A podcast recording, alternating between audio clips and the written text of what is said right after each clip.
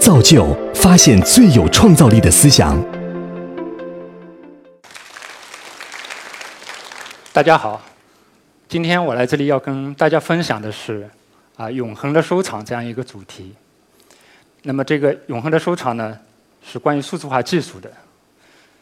不知道大家今年有没有注意到，七月份的时候有这样一则新闻，就是说敦煌莫高窟啊，它这个地方的参观游客不断的被突破，从原先最早的最理想的六千人次，增加到一万两千人次，然后还不够，在单日又增加了六千人，一万八千人次，其实还远远不够的，还是在预约当中。那么这样一个游客的数量，对于莫高窟的保护。对于类似于莫高窟的这样一些文物单位的保护，是带来了巨大的压力的。文物单位、文物的保护，这个是一个老生常谈的问题。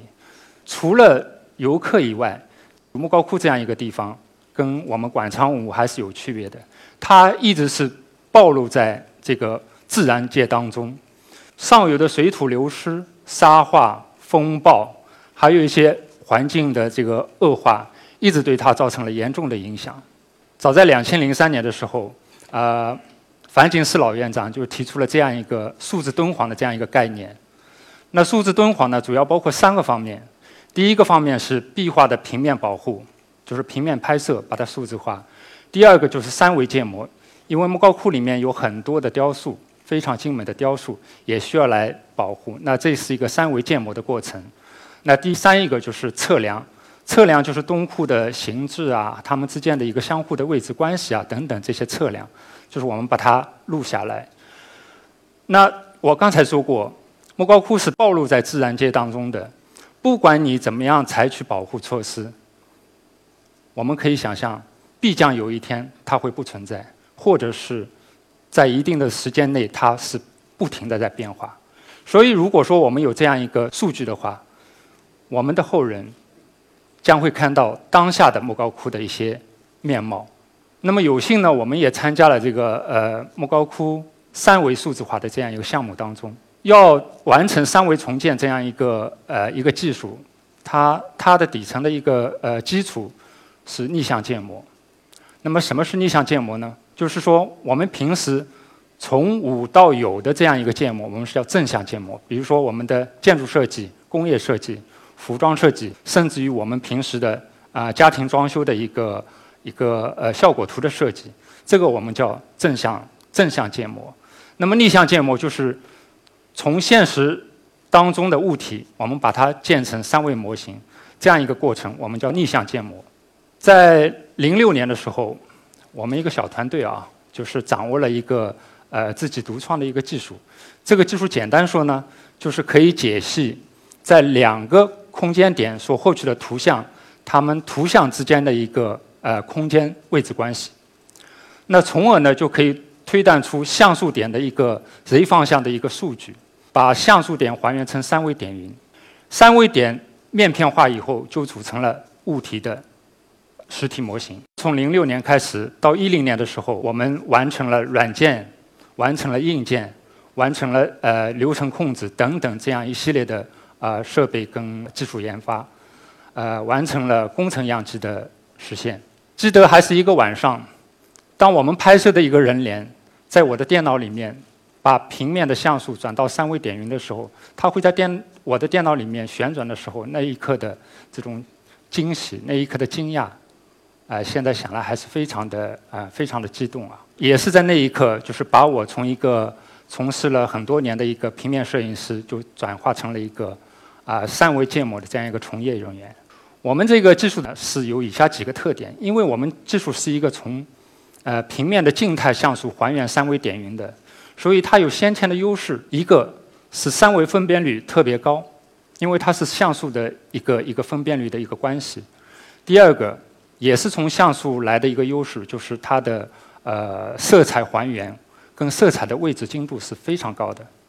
我们可以看到，我们呃，我后面的图片啊，它的左面彩图是我们一个壁画的一个局部，它这个彩图就完全还原了就是彩图的原始的一个状态。那么我们所谓的色彩还原，我们是有一个色彩的管理系统来标准化的一个色彩管理。那么当我们其实三维的一个特点是会被图片的色彩所掩盖掉的。那我们好，把色彩去掉，我们就看到了它的素模，我们行业内叫素模。当我们看到素模的时候，这一幅画是在唐朝时候画的。原来古人他用的笔触，在我们的三维模型里面明显的见到了。这就是我们的三维分辨率和我们的色彩表现。那也是由于这几个特点，就注定了我们这个技术呢，在文物的这个三维重建领域里面，有着它得天独厚的优势的。因为色彩和分辨率，在文物也好，或者在将来的一些呃其他的电影啊，这这些的领域里面应用，这两个指标是一个非常关键的指标。与敦煌的结缘呢，是在二零一一年。有一天啊，我有个朋友从敦煌莫高窟给我打来电话，说：“嘿，大胡啊，说听说你们这个技术现在完成的不错，那有没有可能做莫高窟里面的这个彩书的一个三维重建呢？”当时我稍微想了一下，就回答说：“可以啊，没问题。”其实后来想想还是有点后怕的啊，因为我当时从来没去过莫高窟，只是看到几几幅照片，然后觉得莫高窟很美啊，呃，觉得莫高窟很神秘啊。还有无数的以前的这个呃，我们的艺术家什么对他的神往啊，各种传说在我脑子里面，所以当时也是呃，就是很有兴趣。经过了几轮就是敦煌莫呃莫高窟的那个研究院对我们这个技术进行测试以后，就是决定让我们进入这个洞窟进行实验性的拍摄建模。第一次进洞窟，有几个感受。就是我们前我前面说过的后怕的感觉就来了啊！我们带着设备，然后进到洞窟，它洞窟里面非常的狭小，但是呢，给我们的这个三山二窟呢，里面的佛像有五米高的这样一个呃这样一个跨度，就是这样一个规模，五米高的规模有三组，其实只有十来平方米这样一个拍摄的一个空间。那它还有一个中心立柱，中心立柱以后面呢还有一个大概。有我们台口前面最前端两个这样宽的这样一个佛龛，里面有八米多长的一个卧佛。在这样的空间里面，其实我拍摄的退步只有一米二。大家想象一下，如果我们拿个手机去拍这个东西，有难度吧？当时我就傻掉了，因为我们还有很多的专业设备啊，比如说我们需要有布光，很专业的布光。这个布光的要求比我们平平面拍摄要要难得多。因为我们平面拍摄的布光它是主观性的，比如说我认为这个光好，它就是这个光好，但是我们不是，它一定是要有一定的指标，要均匀。所以说我们打光也对我们也是一个挑战。再说在这个狭小的空间里面怎么办？然后我们团队商量下来以后，就是在那一次我们决定就是先建一个现场的一个呃数据的验证，就是我们释迦牟尼佛像的。腰部以下的部分进行了拍摄，然后重建。经过十天左右的工作，才完成了这样一个小部分的一个重建。然后呢，这个数据呢也得到了这个研究院相关的负责人跟专家的认可。因为拍不到某些部分，所以说某一些部分的呃数据还不完整。那么对于数据本身来说，它是合格的。于是呢，就是同意我们进一步进行实验。在这里，我要感谢一下，就是东方研究院的一些相关的一些领导啊，还有一些技术人员，还有一些专家。其实他们让我们这样一个民间的小团队进入洞窟里面去拍摄，大家想象一下，是很难的。他们需要承担的责任跟他们所需要承担的风险是巨大的。那么我们也不能辜负他们的期望。也是在那一次啊，大家看到这个可不是我们的江南啊，有大水。这个是莫高窟，莫高窟前面有一条叫大泉河，我相信有很多人也去过莫高窟。一一年，也就是我是碰到这个大水的，从三危山上面突然有一股大水下来，大家想象一下，通它冲破这个大泉河的河堤，几十公里的那个沙漠上面跑着一米多高的水，大家脑洞大开是一个什么样的一个一个概念？这次对我的视觉的冲击是非常大的。也是由于这一次，我们觉得我们做这个事情是非常有意义的，而且是非常紧迫的。这个不单单是为了验证我们的技术，因为看到莫高窟这种宏大、这种精美的时候，你我们自己的这种感情，对于呃古人的这种崇敬也好，或者是敬仰也好，就是有一种归属感吧，有一种认可啊，原来我们这么伟大，所以说必须把这个事情干下来。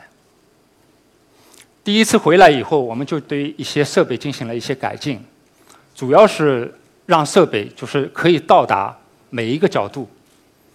因为我刚才说了，三维拍摄跟平面拍摄有点不一样，同样机位也是这样，它的机位是需要有多个角度都都是要拍到的。所以这个是我们呃第二、第三次去的时候的一个工作现场。这里我还要补充一点啊。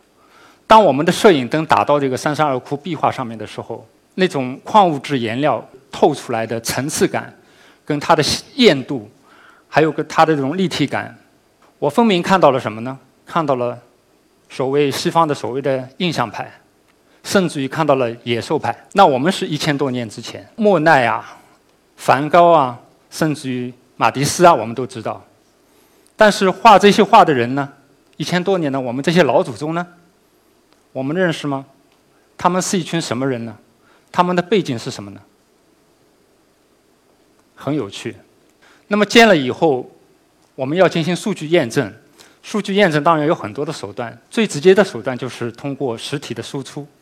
那我们就来了一个三维打印输出。由于设备的限制，就是我们现在打印的体量还是有限的。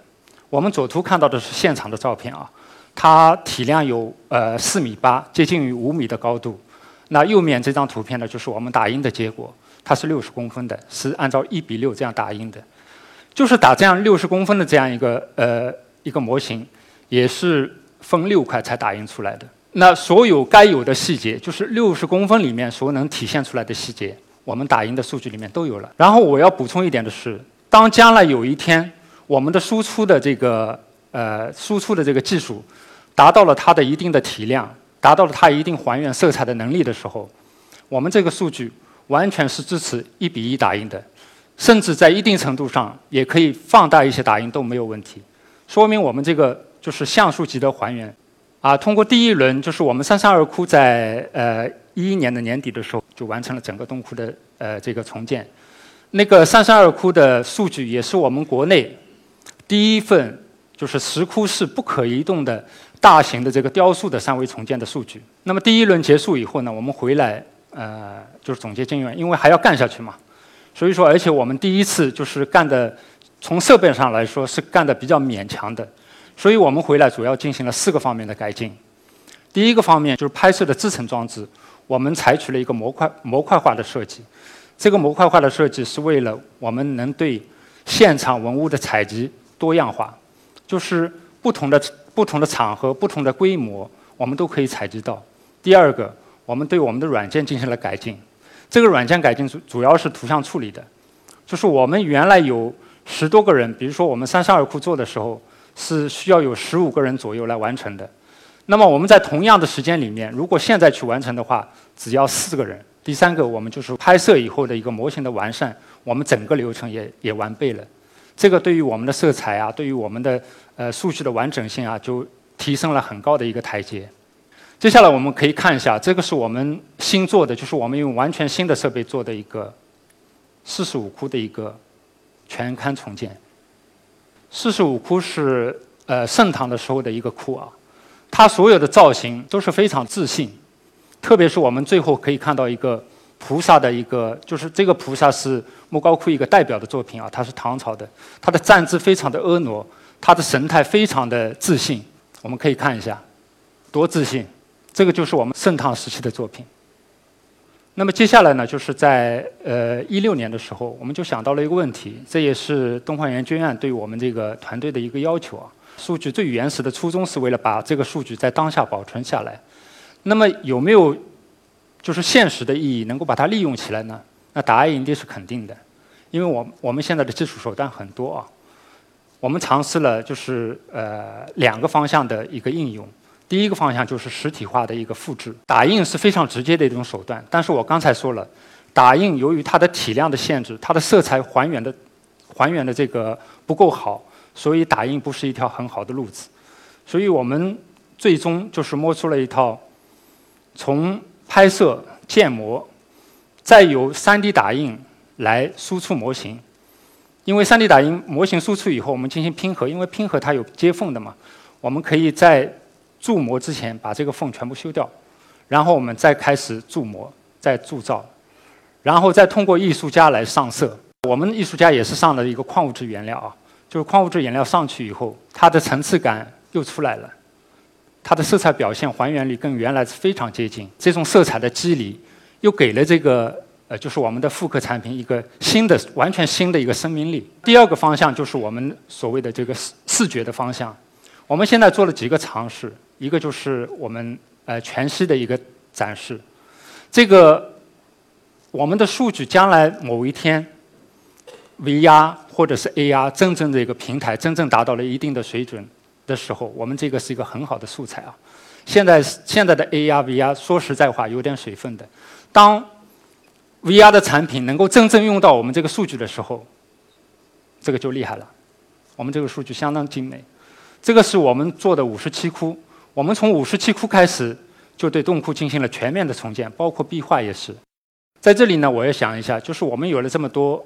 呃，复刻产品也好，或者是有我们有这么多呃原来精致的东西也好，其实我们是为了认识自己，而且思想让世界认识我们。我有一个很个人的想法，就是说我们有了这些东西以后，能不能在将来我们学生的美术教室外面，不再总是见到大卫，在我们的教室就是音乐教室的琴房门口，不是再见到。啊，这个贝多芬，甚至于在我们的一些娱乐场所，比如说我们的洗浴中心，不再见到维纳斯，这是我的一种很可笑的，还蛮有意思的想法。